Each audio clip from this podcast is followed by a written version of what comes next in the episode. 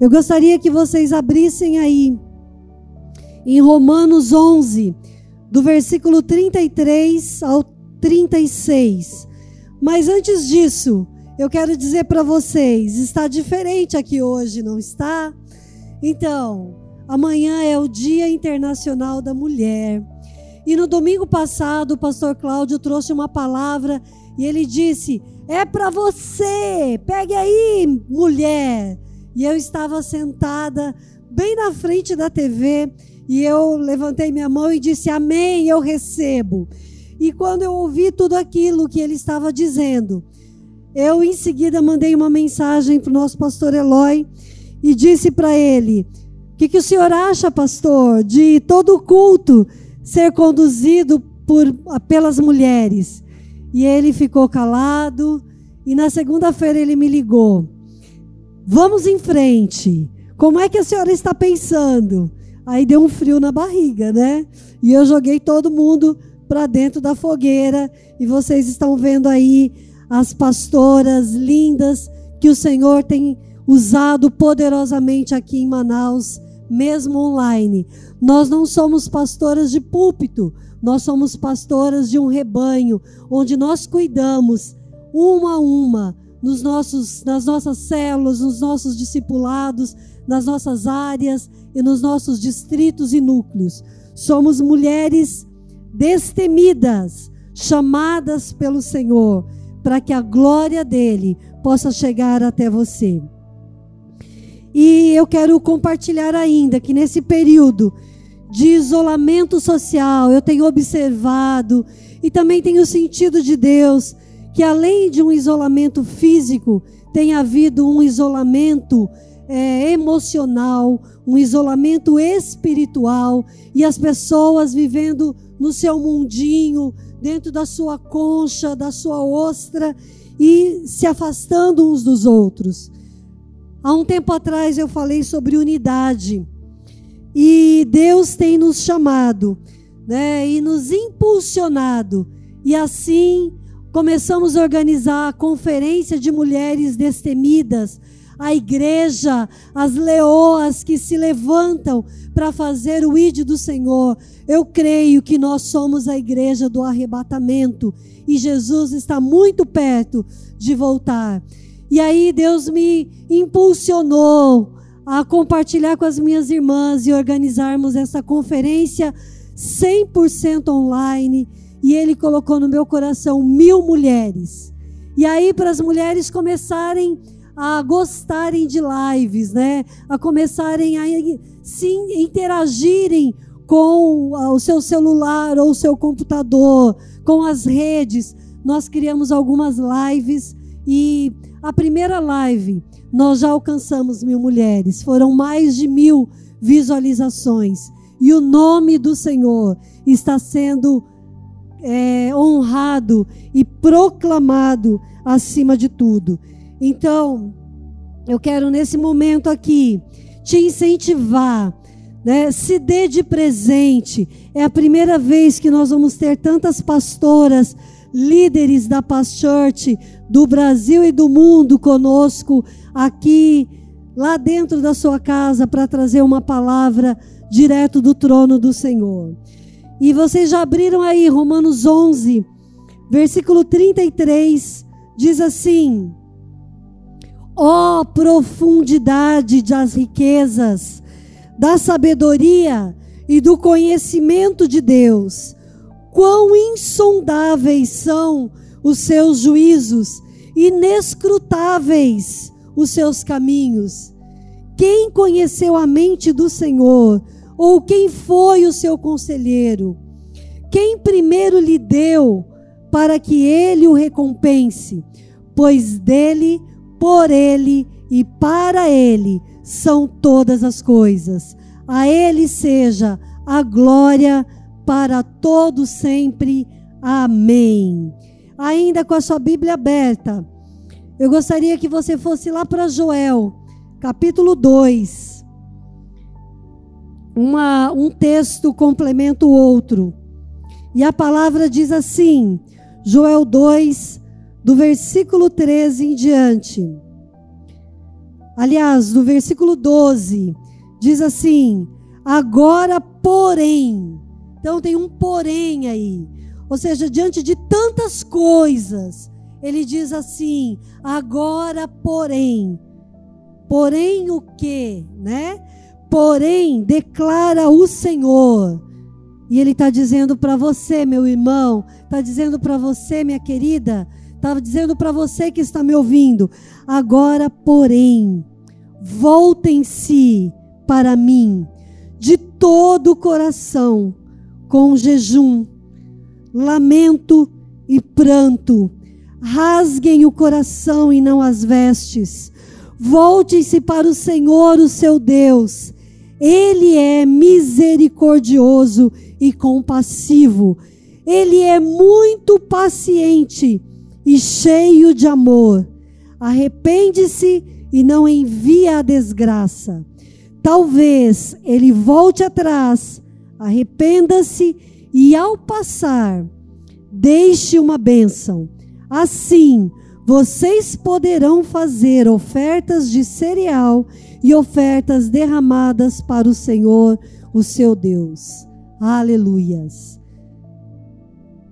Deus é bom. Deus é maravilhoso.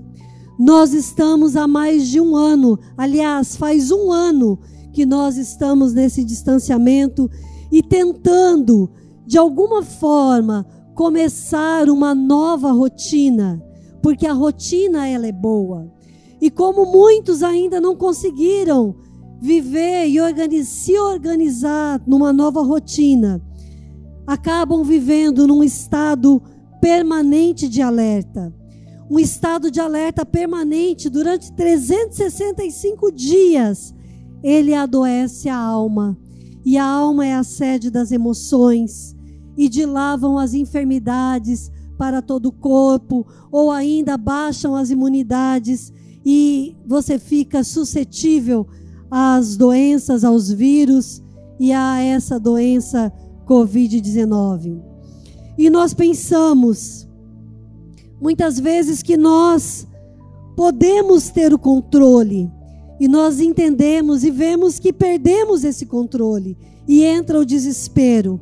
E aí o isolamento emocional, o isolamento espiritual, ele parece ser mais confortável.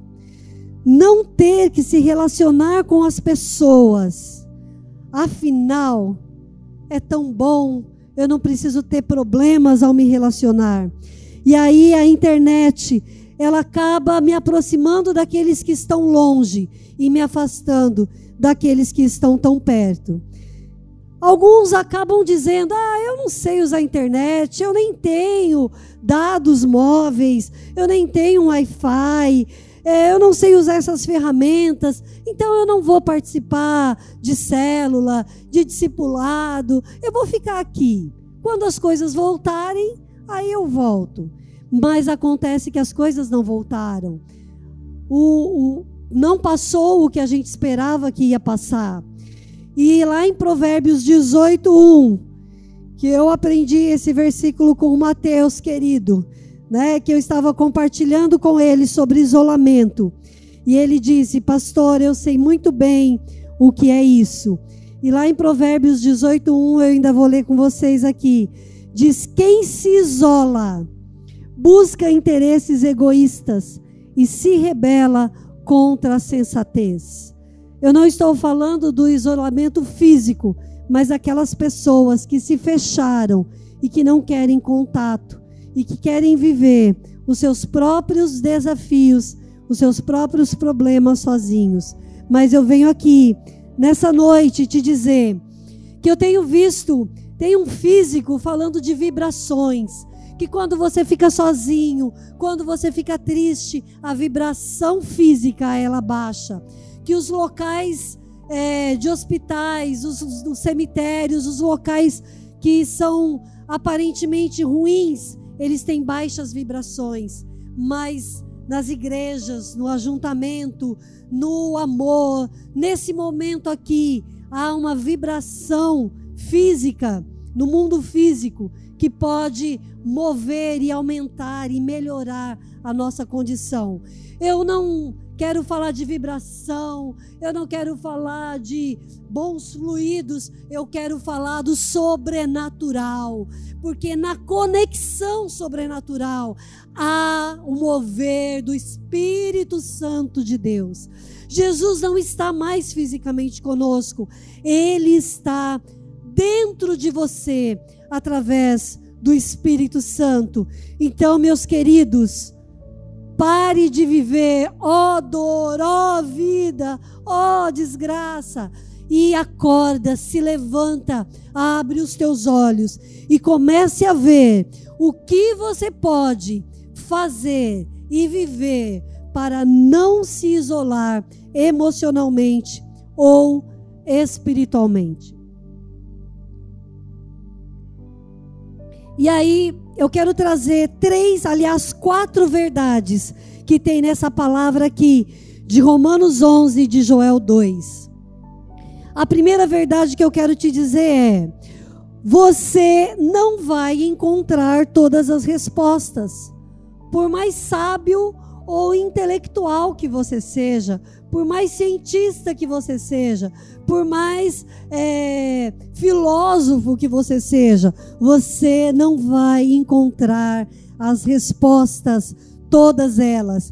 E por mais que você tente, você vai só encontrar desespero. Então, a palavra de Deus diz, lá em Romanos 11, 33, até o versículo 35, Ó oh, profundidade das riquezas da sabedoria e do conhecimento de Deus. Elas são insondáveis, os juízos são inescrutáveis, os caminhos são desconhecidos. Mas saiba, você é do seu amado, ele é seu, você é dele, e ele sabe exatamente o que está acontecendo. Ele não deixou de se assentar no trono celestial. O nosso Deus, ele mantém ainda a soberania e o controle de todas as coisas. Quem é você para dizer? Quem conheceu a mente do Senhor? Quem é o seu conselheiro? São tantas perguntas. Quem primeiro lhe ensinou algo? Quem lhe deu algo para que ele recompense?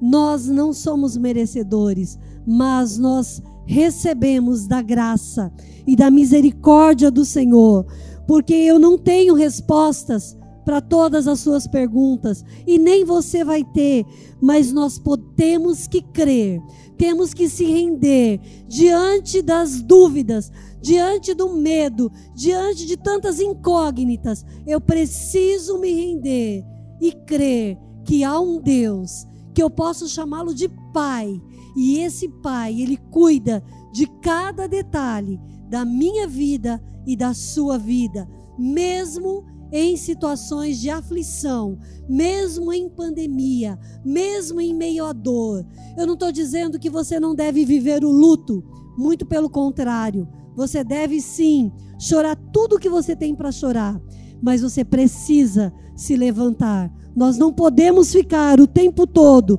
com vivendo esse luto.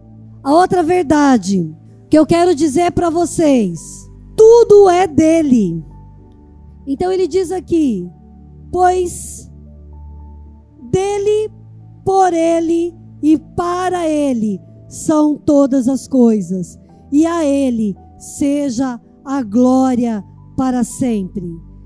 Queira você ou não, para esse tempo, conforme diz a música tema da nossa conferência. E você foi forjada para estar aqui hoje, aí exatamente onde você está, nesse tempo. Alguns podem dizer: Eu queria dormir, só acordar quando tudo passasse. Não, você foi forjada, você foi escolhida para ser não uma Esther, mas para ser a Ana, a Maria, a Joana, a Andréia, o seu nome, coloque aí, você mesma, né? O João, o José, o Marcelo, o Gilder, o pastor Eloy, você foi preparado para esse tempo.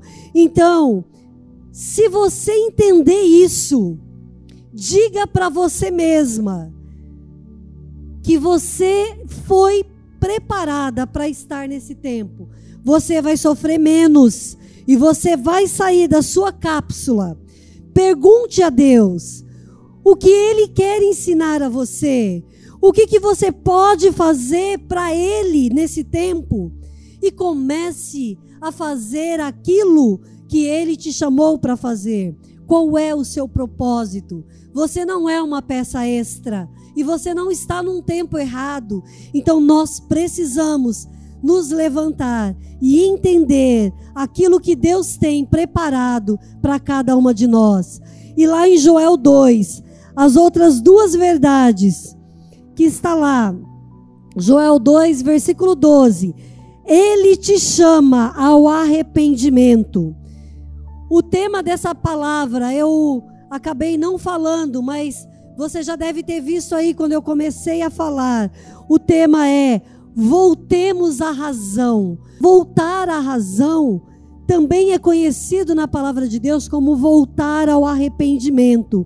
E lá ele diz assim: Agora, porém, declara o Senhor: voltem-se para mim de todo o coração, com jejum, lamento e pranto.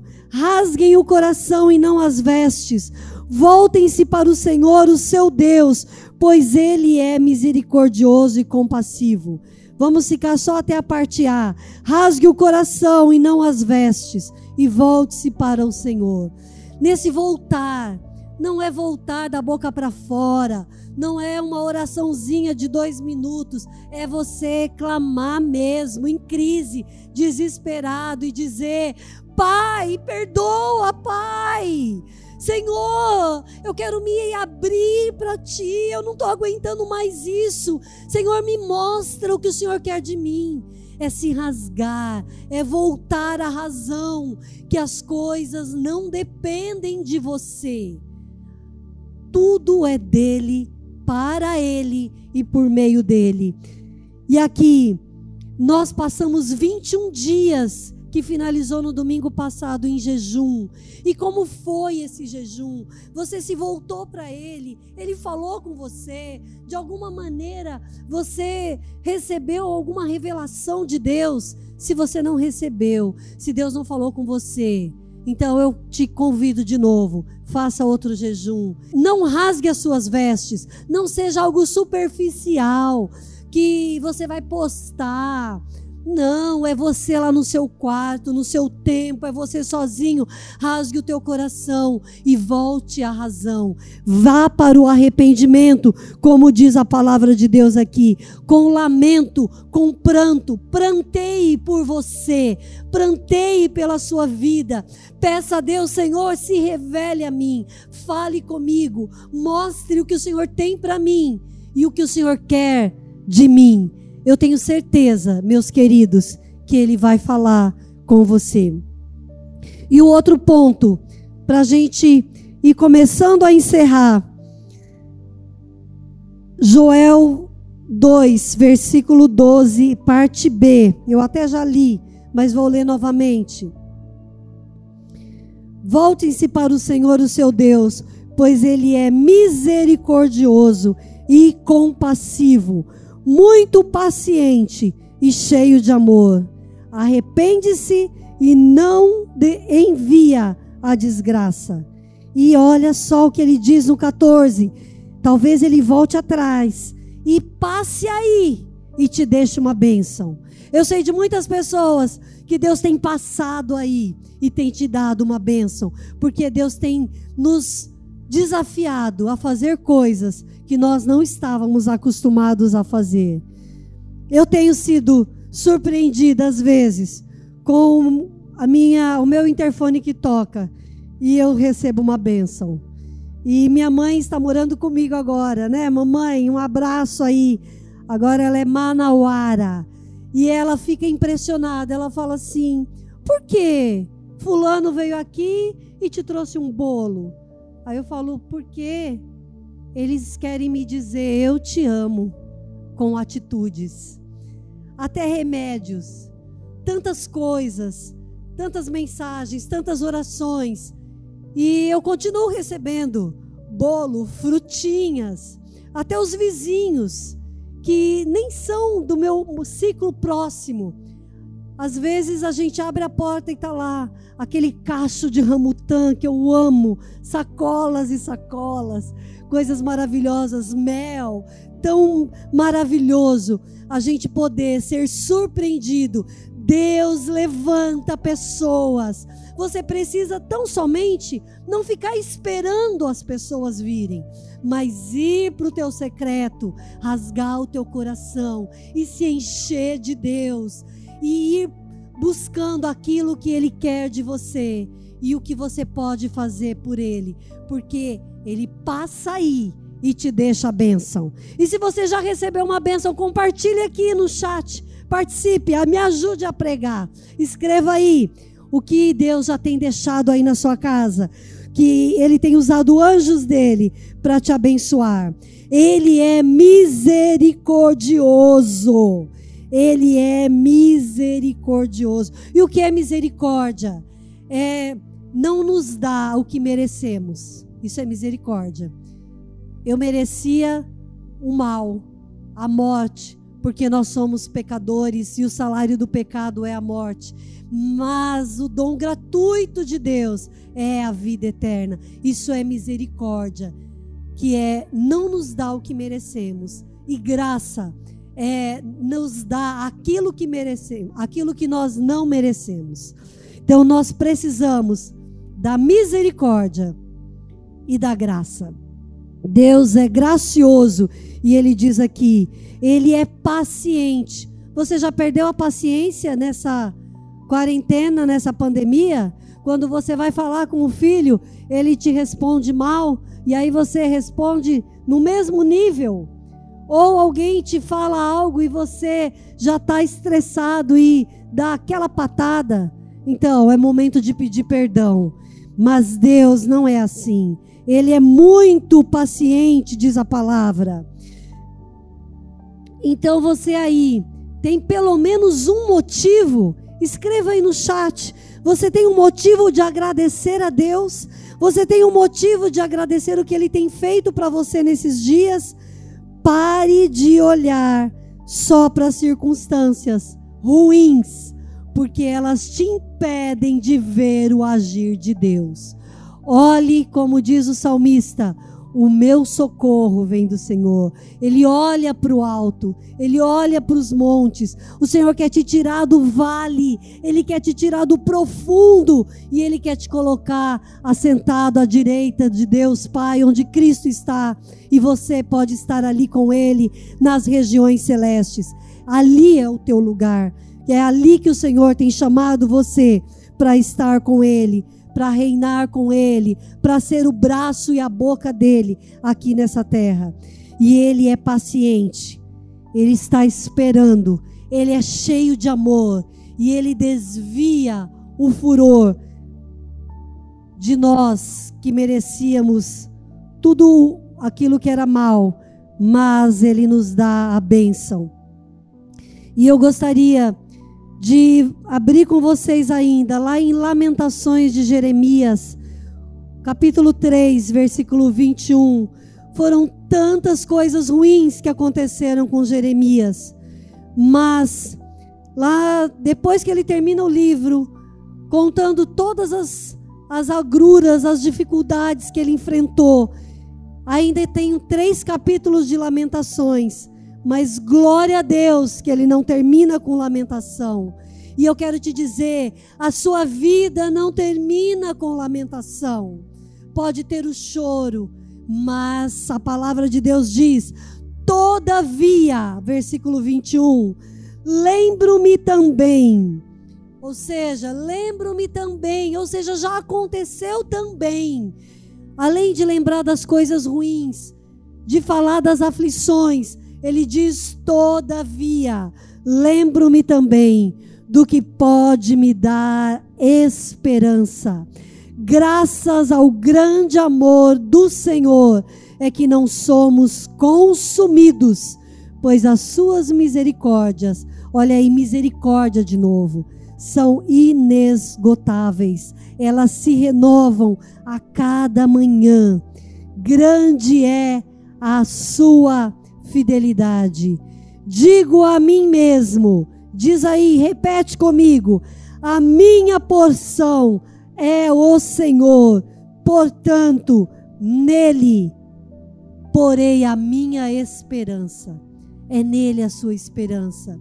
Que você possa se levantar a cada manhã, né? Amanhã, segunda-feira, você possa respirar fundo antes de você pôr o pé no chão, você poder dizer: "Obrigada, Senhor, pela vida. Obrigada, Senhor, pelo ar que entra nos meus pulmões.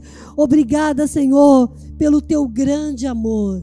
E assim, você começa o dia dando o tom do seu dia. E o seu dia, eu tenho certeza que vai ser um dia abençoado. Eu profetizo na sua vida óleo de alegria, óleo de alegria derramado aí agora sobre a sua cabeça, que vai escorrendo sobre todo o teu corpo, trazendo cura sobre a sua vida. Óleo de alegria ao invés de pranto, mesmo em pranto, o Senhor pode te encher de alegria agora, meu irmão, minha irmã. Seja o que for que aconteceu com você, ou que aconteceu justamente hoje, óleo de alegria ao invés de pranto, e uma bela coroa na sua cabeça, ao invés de cinzas. A cinza representa morte, tristeza, mas uma coroa de vida o Senhor coloca na sua cabeça.